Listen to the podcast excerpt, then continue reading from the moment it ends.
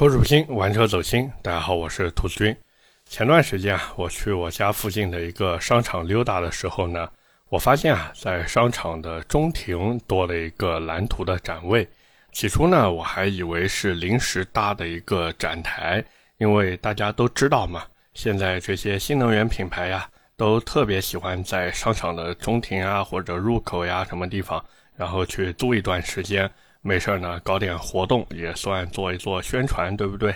那据我所知呢，这种活动一般都是有专门的公关公司去做这种业务的，厂家呢一般是不会直接对接商场的，毕竟也没有那么多人力和物力去弄嘛。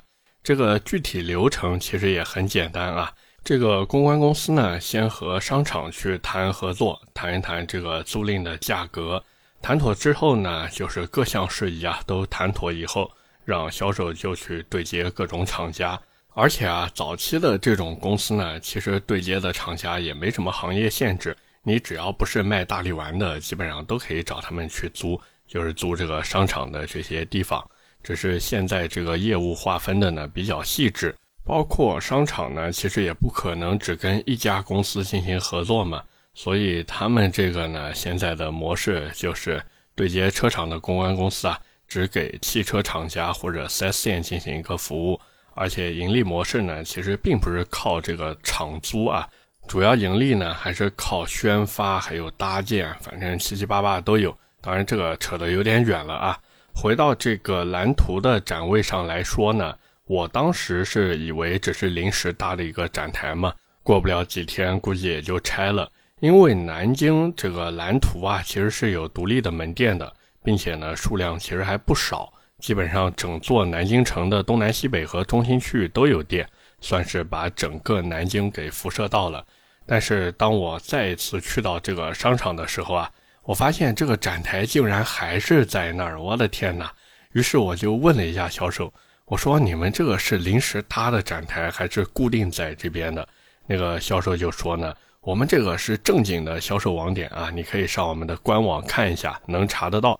然后那个销售看我半信半疑的，还很热心的拿那个 pad 啊，打开官网给我看。哎，确实这个地方就是官网公示的一个蓝图空间。那有一说一呢，这个蓝图空间确实有点寒酸啊。和那些独立门面的蓝图店相比呢，这个店铺哎，好像说它是个店铺也不太对啊，因为我实在是难以接受。就这玩意儿还能叫店铺？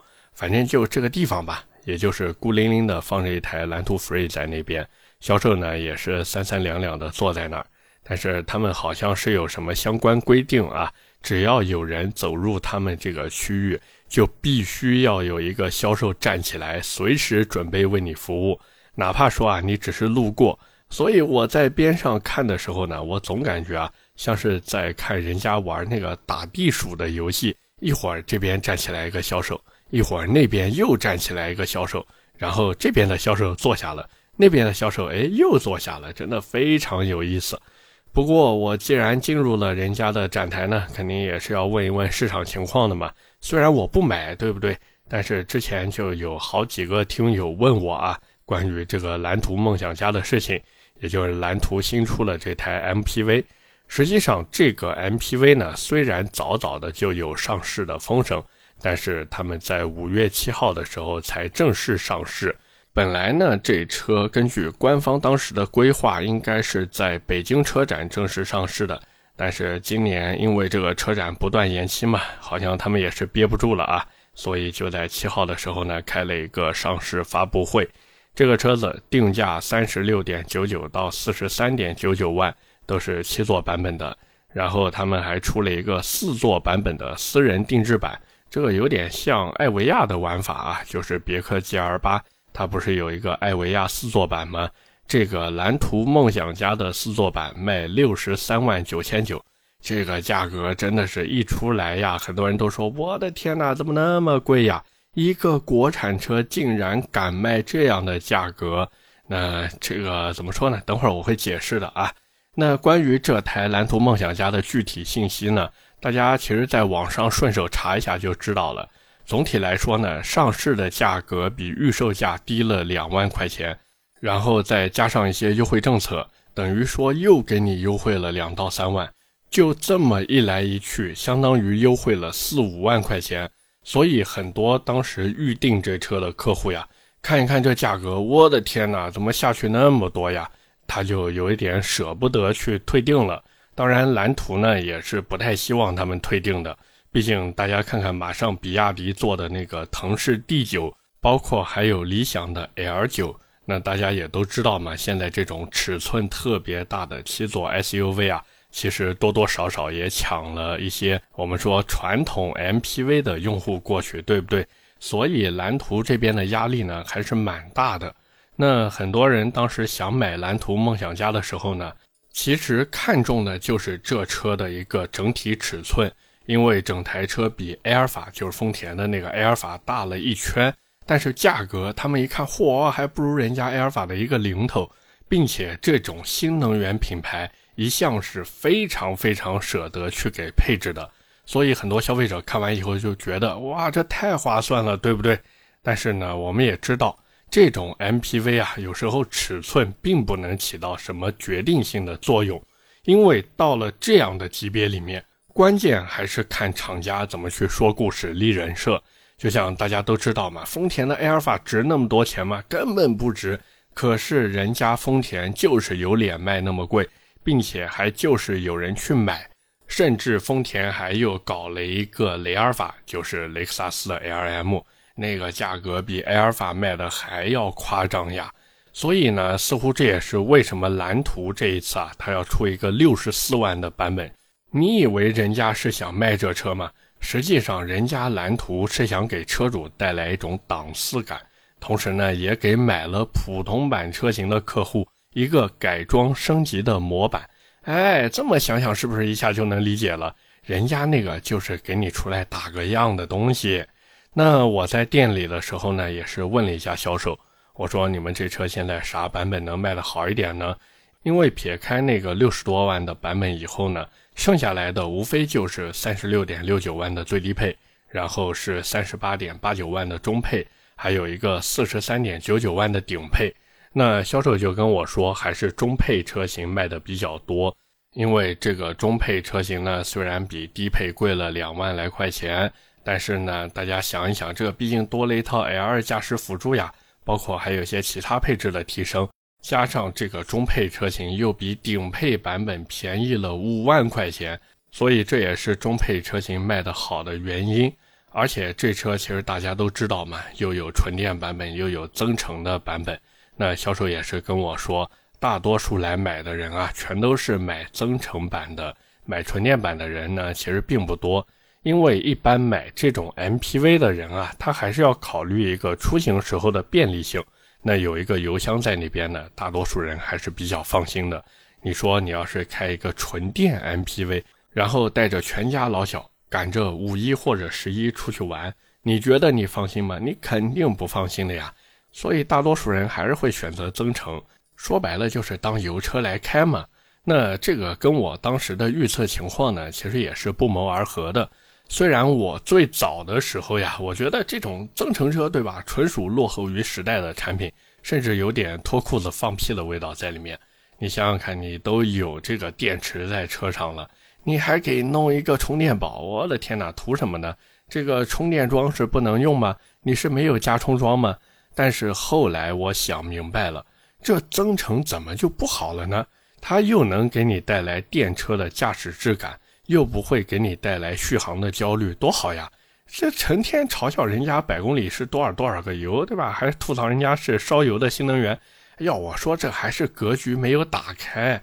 人家拿自己当新能源车了吗？人家根本就不在意自己是不是新能源车，甚至人家就是冲着它能烧油才去买的。所以这也是我为什么更推荐大家去买增程版车型的原因。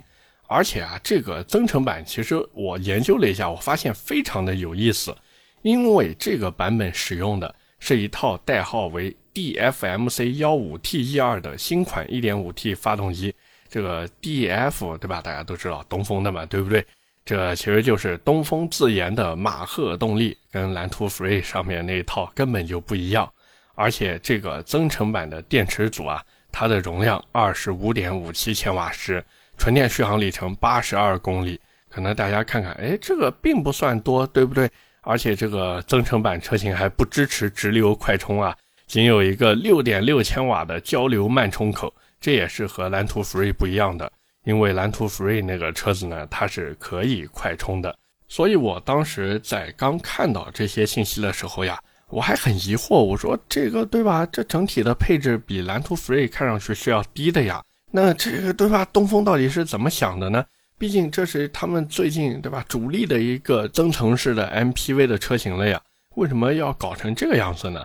哦，后来我研究了一下，我发现因为蓝图梦想家的增程式动力，它的这套总成本质上是类似于比亚迪的 DMI 技术的，它是大电池组版本的 PHEV 车型，而且呢支持发动机高速直连。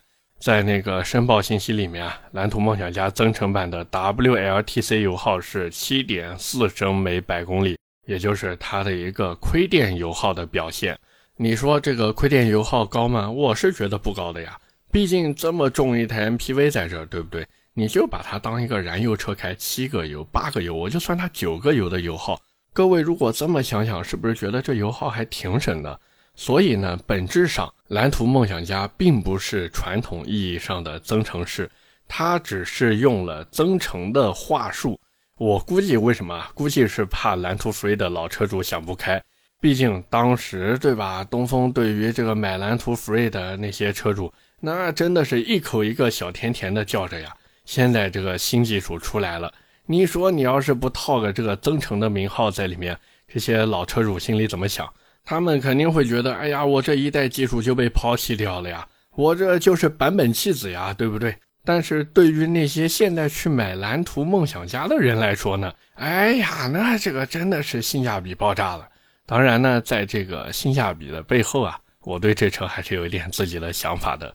第一个呢，就是这车它的第三排不能放平，各位没有听错，这车的第三排不能放平。那根据官方的说法呢？这样的设计是为了保证一个车辆的安全性，所以呢，他们做了一个叫做加强台的东西来保证第三排的安全。但是问题来了，这个不能放平，并不是没有办法解决的。像本田，它有翻倒放折的一个方式；那五菱凯捷，它有后移缩入的一个方式；那蓝图梦想家，它是不是也可以找一个方式去实现呢？但是梦想家不好意思，什么方式都没有采取。他就很直接的告诉你，我们不能放平，你爱买不买。那假如各位家里有孩子的，其实都知道啊，这种 MPV 其实买来带孩子会非常非常的舒服。那尤其是当你把第三排座椅放平以后啊，那个巨大的空间，什么婴儿车、尿不湿，你甚至可以装一个月子中心进去。所以这也是我说的第一个我不太满意的地方。就是梦想家这车呢，其实它有一点没太考虑到家用的一个场景，他们想的更多的呢，还是一个满载状态下的情况。那对于一些家用客户而言，这个满载状态其实是非常非常难实现的。各位不要想着说，哎呀，我买 MPV 我就是为了带七个人出门。可是大家冷静下来想想，你真的有那么多机会带着全家老小一起出去吗？那第二个呢，就是这车的一些配置设定啊，其实我是觉得还是不太能符合家用客户的一个想法。像它第二排那个老板椅，看上去好像觉得说，哎呀，真的很良心啊，这个配置。但是假如说你真的用过这种老板椅以后呢，你会发现它又不能这个左右旋转，然后也没有办法完全躺平。那假如说你家就一个孩子，那我觉得还好。你家如果说有两个孩子的话，那这个照顾起来的确实不是很方便啊。那再一个呢，就是这车没有小桌板，你说让小孩怎么早上赶作业呢？那车上的二百二十伏电源也没有，这要是出去露营之类的话，确实也有点难受啊。但是不管怎么说呢，我是觉得吧，蓝图梦想家这车呢，它做的一般的地方还是不太多，整体来说呢还是挺好的，尤其是那小桌板，对吧？后期肯定会有加装件的。那总体而言呢，蓝图梦想家，我觉得它确确实实啊，把这个新能源 MPV 的关注度呢拉到了一个新的高度上去，而且也让很多家庭消费者啊，他可以把选择的目光从 SUV 换到 MPV 身上。那后面上市的，不管是荣威 MX-8 EV 也好，包括腾势 D9、极氪零零二这些，应该也都能多多少少吃到蓝图梦想家的一些红利。那实际上大家也看出来了，就是蓝图梦想家现在这个三十六万九千九的起步价啊，就是瞄准了当前合资 MPV 的一个产品，包括热度很高的丰田塞纳，还有别克 GL8 这个 MPV 市场里面的常青树嘛。那蓝图梦想家，它算上绿牌车型的免税政策，然后你再比较比较这个车子和其他 MPV 的配置呀、做工呀这些，那你肯定会觉得蓝图梦想家划算到不行呀。但是呢，我觉得这并不代表这车一定能卖得好，因为对于很多家庭消费者来说呢，他们如果真的到了三四十万这个价位去买 MPV 啊，你不要感觉这个预算非常高，花的钱非常多啊。他们真的其实花钱的时候会非常的小心，永远都会有一个畏惧心理，因为他们这台车其实是买来给全家老小一起用的。那撇开那些真的经济状况非常充裕的人，大多数人他真的就是这一台车满足全家需求了，所以他们会非常的害怕自己买错产品。那接着对这种新生代的品牌和车型，他们本来就不是特别的熟悉。所以心里面就会产生一种不确定性，进而呢也就放弃这台车了，转头呢去买自己更熟悉的车型。就像我刚才说什么塞纳 GL8，包括还有便宜一点的奥德赛、艾力绅这些。那当然呢，这也并不是说蓝图梦想家或者说其他新能源 MPV 没有机会，因为对于消费者来说呢，这种 MPV 它只要能坚持的下去，对吧？坚持个三五年，消费者看看，哎，这个车子表现还挺好的。哎呀，这个车子稳定性还挺高的，然后再看看配置，哇，这个性价比真的太棒了。那这时候消费者才会放心大胆的去选购。实际上，这个 MPV 的市场呢，本来就那么一点点大，各家呢其实也都是在互相的内卷，然后呢去抢夺不是特别多的客户。所以蓝图梦想家也好，或者说其他 MPV 吧，尤其是这种国产的新势力或者新能源 MPV。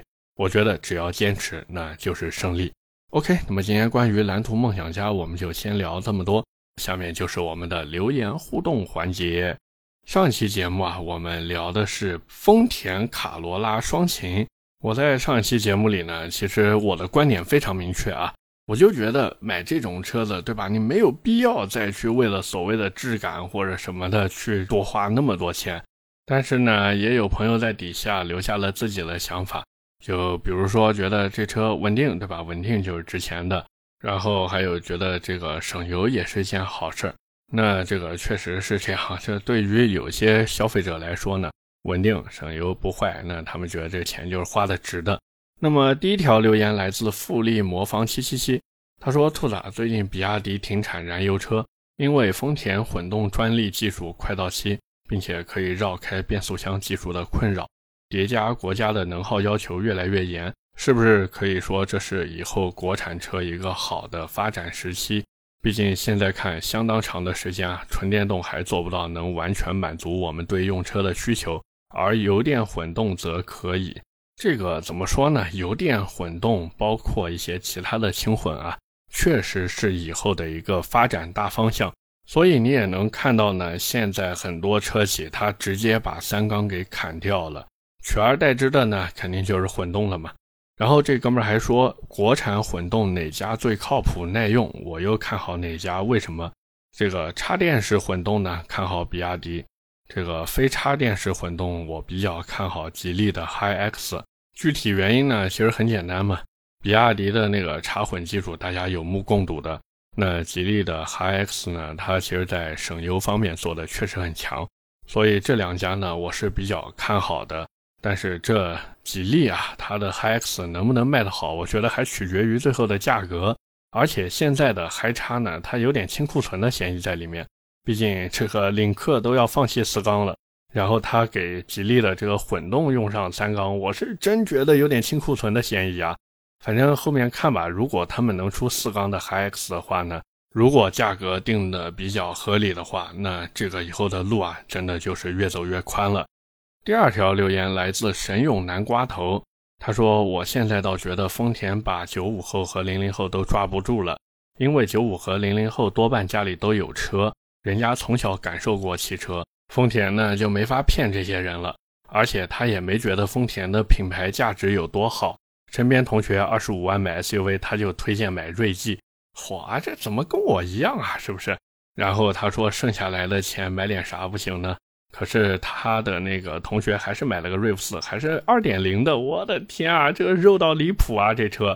然后他说看着那中控，让我回忆起了儿时家里那日立的背投电视。我的天哪！然后他说原来他买的不是车，是儿时的情怀与回忆，我就释然了。丰田好车。哎呀，这确实。不过现在年轻人买车呢，真的个性化非常强。像我妈妈，她有一个朋友家里的女儿就比我大一岁嘛，最近买了一台领克零六。这个在很多键盘侠眼中看来，这种三缸小车一点性价比都没有。哎，但是人家就是买了。说白了，现在年轻人买车呢，更多还是追求一个自我满足。那你说这车好与不好，适不适合家用，那都是后话。我先把我自己过爽了，我自己舒服了，那才叫真的舒服。最后一条留言来自棉雀，他说：“丰田原厂倒车雷达算啥？”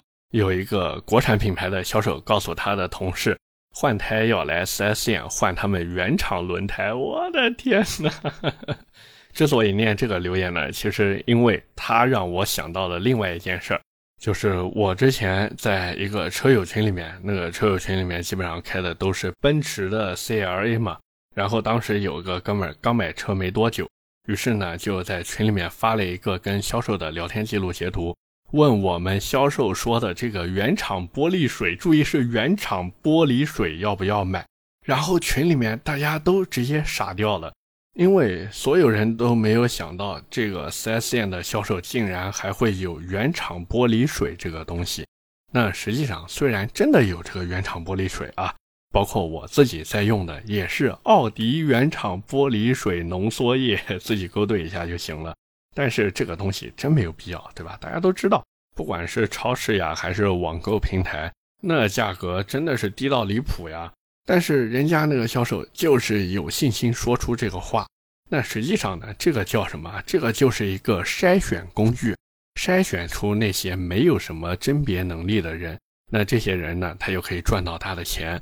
这种感觉呢，就有点像我们有时候刷那个短视频啊，你会看到一些跟金融相关的那种广告啊，大家都懂，那个剧情各种夸张，各种离谱，各种弱智。